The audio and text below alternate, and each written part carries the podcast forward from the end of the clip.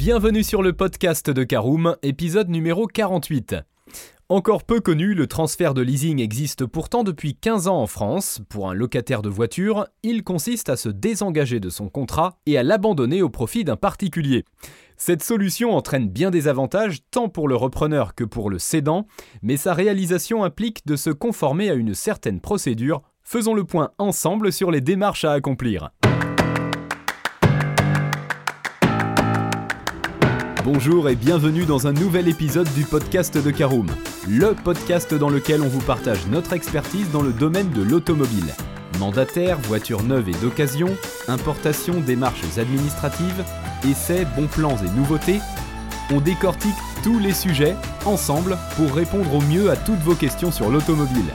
Caroom, c'est un comparateur de voitures neuves, d'occasion et de leasing mais aussi un guide d'achat qui vous accompagne et vous conseille dans toutes vos démarches automobiles.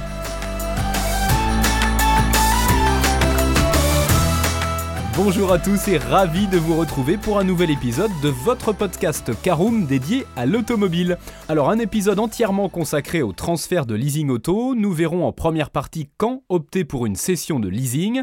En deuxième partie, nous parlerons de la transmission en tant que telle, quels en sont ses avantages, et nous terminerons ce podcast par une troisième partie, comment effectuer une session de location.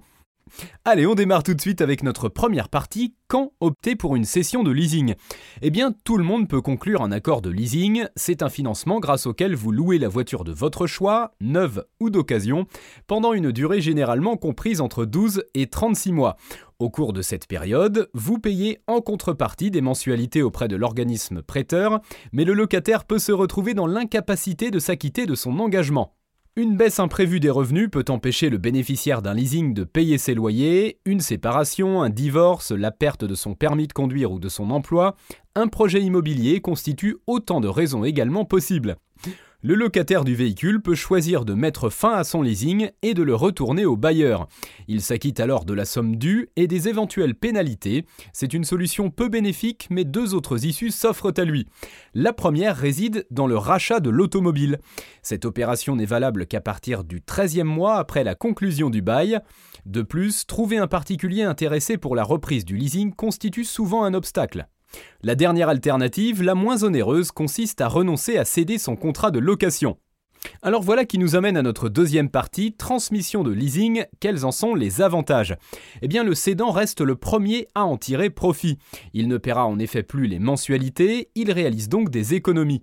Certains établissements exigent qu'il verse un budget de transfert, mais il est souvent peu élevé, ainsi le détenteur du contrat se désengage à moindre coût. En plus, il peut plus facilement conclure une nouvelle location avec option d'achat ou une LLD. Le nouveau signataire bénéficie lui aussi de plusieurs avantages.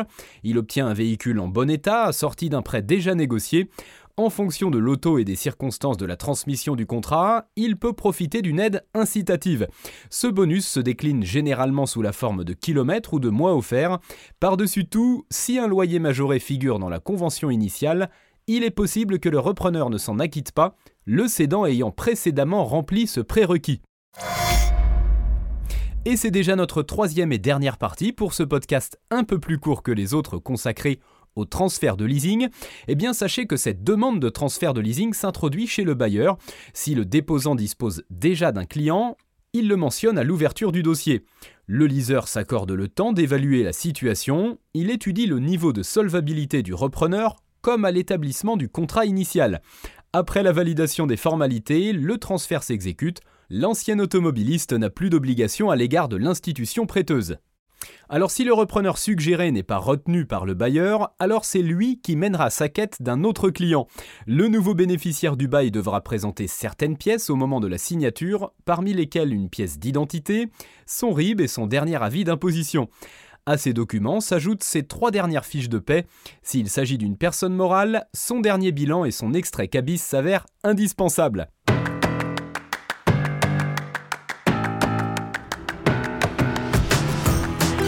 Et eh bien voilà, on en a fini pour ce 48e épisode. Si vous souhaitez avoir davantage d'informations, n'hésitez pas à aller lire l'article en entier. On a mis le lien dans la description, plus quelques bonus.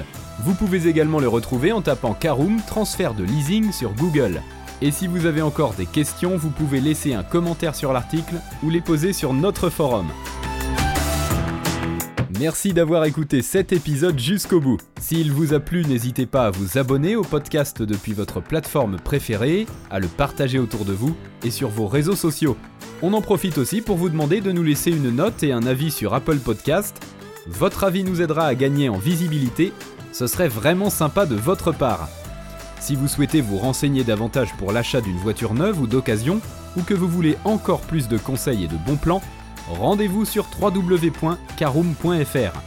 Si vous avez encore des questions, des remarques ou des recommandations, n'hésitez pas à nous contacter sur nos réseaux sociaux. Merci encore et à bientôt pour de nouveaux épisodes du podcast de Caroom.